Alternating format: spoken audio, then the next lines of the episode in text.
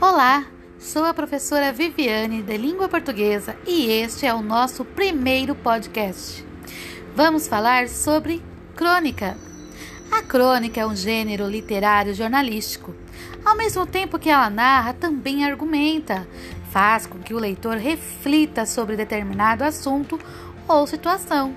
Também tem aquelas que traz humor produzida essencialmente para ser veiculada na imprensa, revista ou jornal, e também é publicada até mesmo em rádio.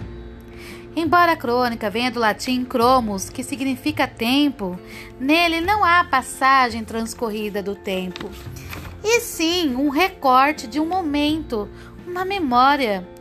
É utilizado nos fatos do cotidiano, natural, contados de uma forma artística, colocando algum problema, né? Então, o simples fato de você estar fazendo um café, de ir ao mercado, ir à feira, estar no ponto de ônibus esperando, acontece uma situação, tudo isso pode virar uma crônica.